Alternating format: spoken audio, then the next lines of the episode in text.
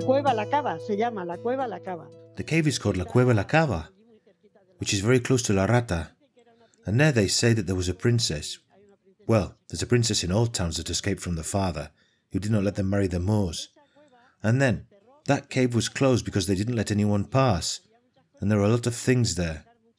My mother says she saw a lot of bricks and stuff being pulled out of there. Sure, things were destroyed in the old days, but they don't want to talk about it. I don't know why. They say they blocked it up and nobody wants to know what's there.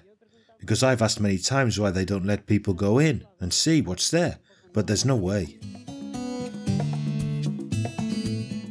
Tourism in Torrejón Rubio.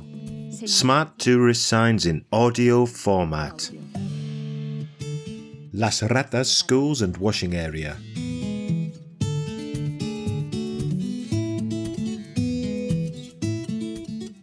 The origins of the town are located in the La Rata neighborhood, in the place known as the Huerto de la Cava, and it's shrouded in legends and extremely curious stories. La Cava era un castillo que La Cava was a castle that they say is called La Cueva La Cava. que vino que, que A princess who came ended up at the Labit stream bajaría por el puerto and then went down the town stream pueblo y vino a parar and stopped there cerca de la near La Rata. ahí hicieron un castillo que no They built a castle there, but nobody wants to know what, what's there because they do not let anyone in.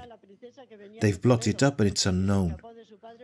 What happened's not known, and it was a princess that came from Toledo who ran away from her father because he would not let her marry a Moor, and she ended up there in the part of La Rata. The castle was built there, and my mother said they took many things from inside, especially materials, bricks, stones, and things like that. Las Escuelas de la Rata is right here.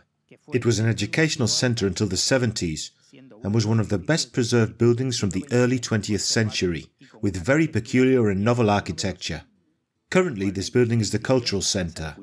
Esas escuelas las harían, eso era un terreno que era de una finca Those schools were on a piece of land that belonged to a farm around here that they called Mari Sanchez. fue la que regaló el Mari Sanchez was the one who gave away the land to build the schools. escuelas tendrán unos 100 años por ahí. Those schools are about 100 years old Cuando las hicieron, dice que estuvo because my mother was there when they made them. en la escuela allí. She says she was there. She went to school there. Yo empecé en una casa We went to the schools. en el centro del I started in a private house in the center of town. de niños y otra de niñas. Then there was a school for boys and another for girls. de los niños también estaba And the boys' school was in another private house until they changed the barracks that were in the center of the square in Plaza de España.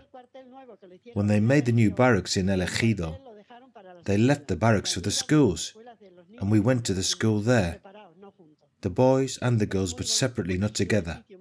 It's very nice because it's a very old building, and the Old People's and Women's Associations, and a bar. That barracks building remains, but everything inside has changed, of course.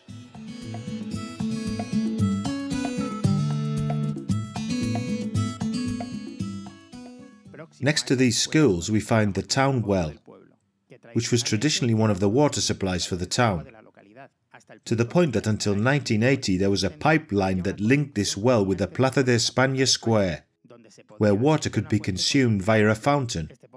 This well is located 100 meters towards the EX208 road.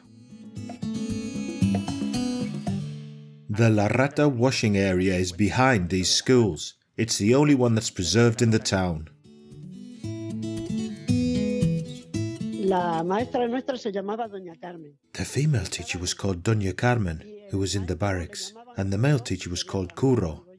Francisco was his first name, I'd say. And then Doña Juanita was in La Rata. Then later, much later, when they did the barracks, there was another teacher for the nursery school who was Doña Maria. Back then, when I went to school, nursery school wasn't used. We all used to go to the same school.